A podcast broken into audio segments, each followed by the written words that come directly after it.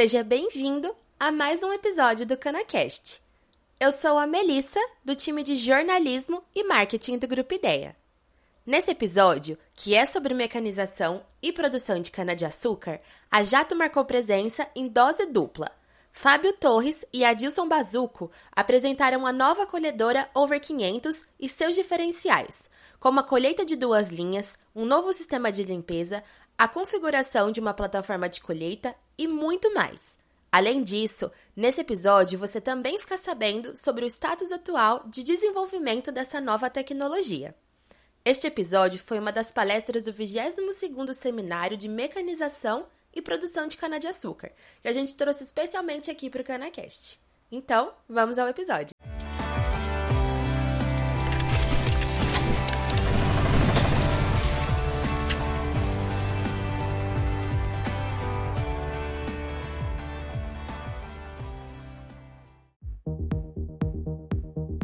Olá, meu nome é Fábio Torres, sou gerente de vendas da Jato. Primeiramente, gostaria de agradecer ao DIB pelo convite para participar desse evento e parabenizar o Grupo Ideia pela realização do 22º Seminário de Mecanização de Cana. Nós iremos apresentar a Rover 500, a nova colhedora de cana da Jato. Como introdução, eu gostaria de falar que a Jato tem bastante experiência no setor de cana Uh, recentemente nós lançamos uma família nova, né, o novo Uniporte 3030 Canavieiro, focado em usinas. Lançamos a nova adubadora Uniporte 3030 NPK e também um novo pulverizador lançado recentemente, que é o 2030 Canavieiro, focado em fornecedores de cana. Uh, a Jato também tem experiência em colheita, né, colheita de café, onde nós temos um amplo portfólio e produzimos colhedoras há cerca de 50 anos, sendo referência nessa área em colheita. Eu vou passar agora a palavra para o meu colega Adilson Bazuco, que vai falar sobre os diferenciais da Rover 500. Olá, eu sou o Adilson Bazuco, gerente de negócios de colheita de cana. Para mim é uma satisfação muito grande poder estar aqui hoje e participar do evento Seminário Mecanização e trazer para vocês alguns diferenciais da Rover 500. Bem, é, indo direto ao tema, né? É, a Hover apresenta diversas novas soluções e nós vamos abordar aqui alguns detalhes é, das principais inovações que a Hover 500 trouxe para o mercado. Bem, começando pela plataforma de colheita, é, a ideia foi ter uma estrutura independente do chassi da máquina, sendo que nessa estrutura estão montados os conjuntos de corte de base e os divisores de linha, que também apresentam movimentação para poder acompanhar o solo. O acionamento da, dos movimentos da plataforma de colheita é feito pelos cilindros de cópia, em resposta ao controle de cópia do nível do solo. Uma das grandes virtudes dessa configuração foi poder incorporar um movimento de transversal à máquina, que confere uma flexibilidade maior para poder trabalhar em terrenos com declives laterais. Especialmente para a colheita de duas linhas, esse é um recurso muito importante, como nós podemos ver na figura. Bom, lembrando que a nossa máquina ela pode trabalhar nos espaçamentos de 1,40 e 1,50. Os modos de operação são os modos de cópia, que esse é o grande é, modo mais comum né, usado. Além disso, é possível colher no modo manual, que você deixa a, a plataforma de colheita sem a, o, o, corte, o sistema de corte automático, né? E também o modo de transporte, onde a plataforma é elevada para poder fazer as manobras no fim de talhão ou poder transladar com a máquina. É, os, setups de, os setups tradicionais da máquina, nós temos o ajuste de altura, nós podemos configurar a força em que o sistema todo exerce no solo, a pressão que o sistema todo exerce no solo, isso dependendo se nós estamos trabalhando num canavial mais pesado ou um canavial mais fraco, de produtividade mais baixa, e o tradicional uh, ajuste da pressão do corte de base. Esses parâmetros uh, são uh, funcionam dentro do sistema do, do controle de cópia para poder fazer o acompanhamento do perfil do solo de forma automática. Esses parâmetros são imputados na máquina e a plataforma de colheita faz os movimentos para poder acompanhar o solo de forma automática, sem intervenção do operador. O resultado disso é um excelente acompanhamento do nível do solo, que resulta num baixo baixa perda de, de toco, né?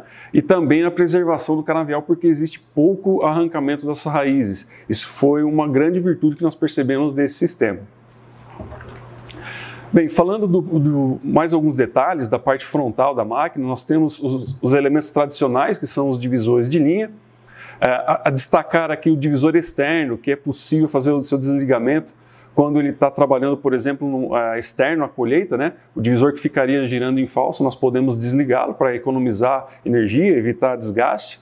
E também ressaltar que nós temos dois conjuntos de corte de base, o corte de base tradicional com discos e facas, e nesse corte de base também é possível fazer o ajuste angular de ataque, né? 11, 14 e 17 graus.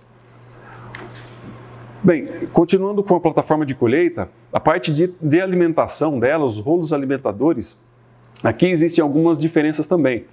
Nós trabalhamos com quatro pares de rolos, sendo que o, o primeiro par, o, o, primeiro rolo superior, eles são individuais e todos os rolos é, são rolos que nós chamamos de largura dupla que seria rolos é, com a, a, largura, o dobro da largura das máquinas tradicionais de mercado. E o objetivo aqui é muito simples, é poder conferir à máquina uma alta capacidade de alimentação para poder justamente trabalhar nas mesmas velocidades que as máquinas de uma linha trabalham é, atualmente.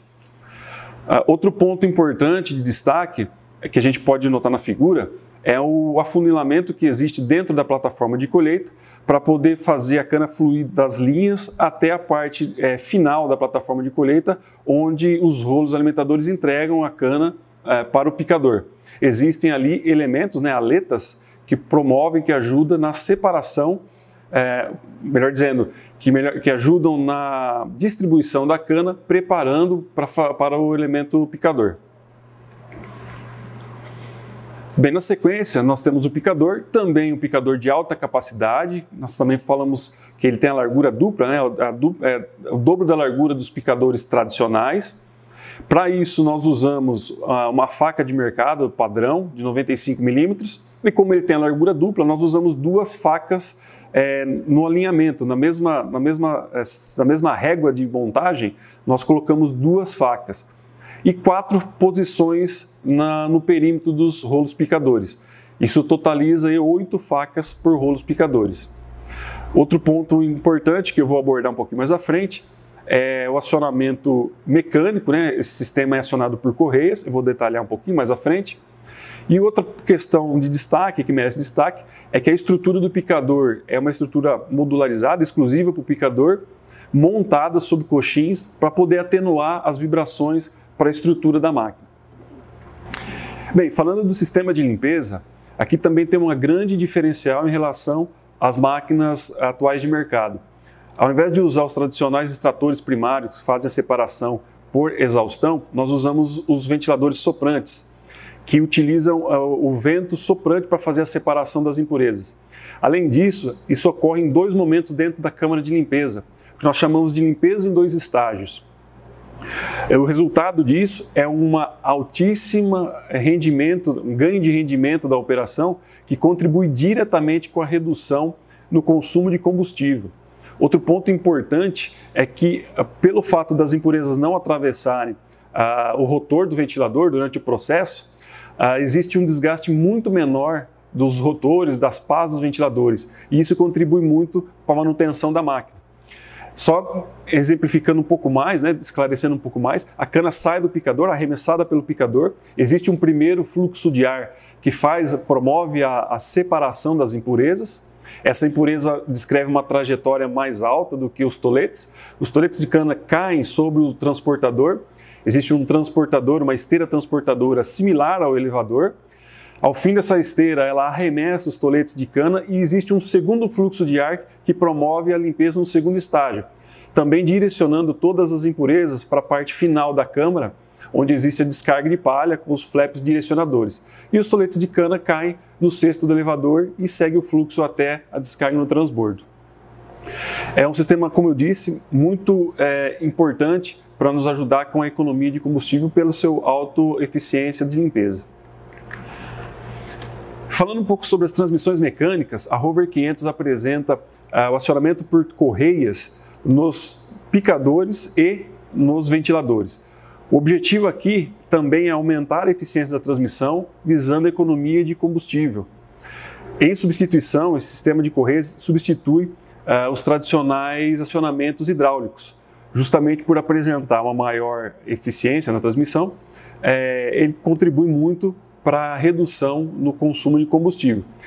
Como que é essa configuração? Nós temos o motor diesel, a tradicional caixa quatro furos, e uma das tomadas nós temos montada uma polia que pega a energia do, do motor, transfere para um eixo, esse eixo atravessa a máquina e depois do lado direito da máquina existe uma distribuição de uma correia para o picador, que aciona para o picador, e uma outra correia que aciona os ventiladores. Lembrando que esse acionamento dos ventiladores é uma transmissão CVT para poder ter variação da rotação dos ventiladores, justamente dependendo da carga da cana, do índice de impureza, você abaixa ou você aumenta a rotação dos ventiladores e, obviamente, modifica o fluxo de ar da limpeza. Outro ponto importante que as transmissões mecânicas contribuem é com a simplificação do circuito hidráulico. Torna um circuito hidráulico menos complexo, isso também contribui com, os tempos, com a diminuição dos tempos de parada e manutenção. Essa é uma figura, uma foto que nós temos da parte traseira da máquina, onde nós podemos ver a, a transmissão mecânica, o conjunto de bombas. E eu gostaria de destacar também a questão do acesso para manutenção, acesso para motor diesel. É, basta simplesmente abrir a lateral da máquina para a gente poder acessar totalmente o compartimento do motor do chão, não é necessário nenhuma plataforma. Facilmente todos os elementos estão à mão, é pronto para fazer a manutenção, para trocar um, um, fazer um reparo, trocar uma peça. Isso economiza tempo e deixa a máquina mais disponível para o trabalho. Por fim, não menos importante, nós temos a questão da redução da compactação. Né? O fato de trabalhar com a máquina de duas linhas, nós evitamos de pisotear é, em todas as entrelinhas da cana. Nós, passamos a trafegar de maneira alternada sobre as entrelinhas da cana, evitando assim a compactação de umas das, entre, das entrelinhas e nós sabemos uh, o benefício que há em termos de produtividade, de longevidade do canavial, o fato de reduzir uh, significativamente a área compactada né, com o tráfego da máquina. ela passa a trabalhar, a Rover 500 passa a trabalhar exatamente em cima, né, nos mesmos rastros que o transbordo faz quando ele trafega pela lavoura. Isso ajuda muito na redução da compactação. Eu queria abordar um pouquinho agora quais é, são os próximos passos, né? um resumo do que nós fizemos até agora e qual é o próximo passo daqui para frente. Bem, nós tivemos o pré-lançamento da máquina em agosto, nós apresentamos o conceito na nossa feira digital em agosto de 2020. Nós tivemos uma etapa de testes de campo, testes internos e depois testes externos. Nós estamos nessa etapa nesse momento, uma, uma fase final, é, cujo objetivo maior dessa etapa é a abordagem de durabilidade, é fazer a máquina e os seus componentes atingir a durabilidade de projeto, a durabilidade esperada para o produto. Nós temos, falando de máquinas para esse ano, nós temos algumas unidades previstas para trabalhar, algumas estão em fase final de montagem.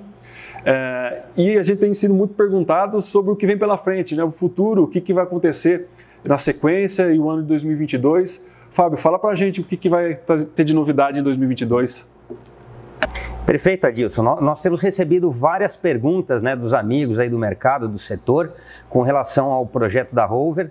Uma delas é por que nós fizemos a apresentação, pré-lançamento em agosto de 2020, se o equipamento ainda não estava em fase comercial. A ideia era justamente comunicar ao mercado que nós iremos sim participar do, do segmento aí de, de colheita de cana e obter apoio né, do setor nessa fase final de lapidação né, de finalização do projeto. É isso que a gente quer aqui, apresentar o projeto para vocês e receber sugestões, receber novas ideias, momento que a gente ainda pode melhorar e pode é, contribuir é, com, com, a Rover 500.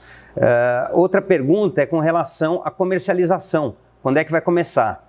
Nós vamos começar efetivamente a comercialização em 2022. Né? Esse ano vamos ter algumas unidades, mas é mais demonstrar e 2022 aí sim vamos comercializar o primeiro lote. Preço é outra pergunta bastante recorrente. Só quando a gente finaliza o processo de testes e fecha o projeto, a gente consegue precificar uh, o equipamento. Então, esperamos aí no segundo semestre já estar informando qual que vai ser o preço de comercialização da Rover. Bem, nós vamos terminando por aqui a apresentação da Rover 500 deixando os nossos contatos à disposição e dizer que estaremos durante todo o evento no estande virtual respondendo as perguntas pelo chat. Fábio, gostaria de agradecer também a todo o pessoal do IDEA, um abraço especial de desejar a todos um bom evento.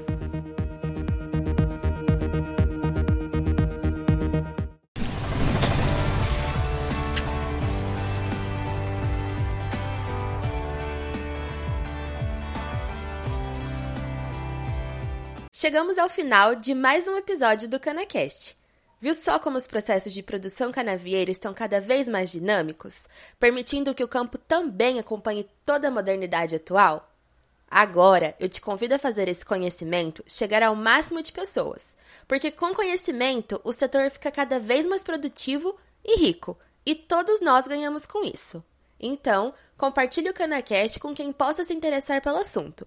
Manda nos seus grupos de WhatsApp, posta nas redes sociais e se você se lembrar, marca a gente por lá. Já estamos chegando no final dessa série sobre mecanização e produção de cana. Então, não perca os episódios finais aqui no CanaCast. Até a próxima semana!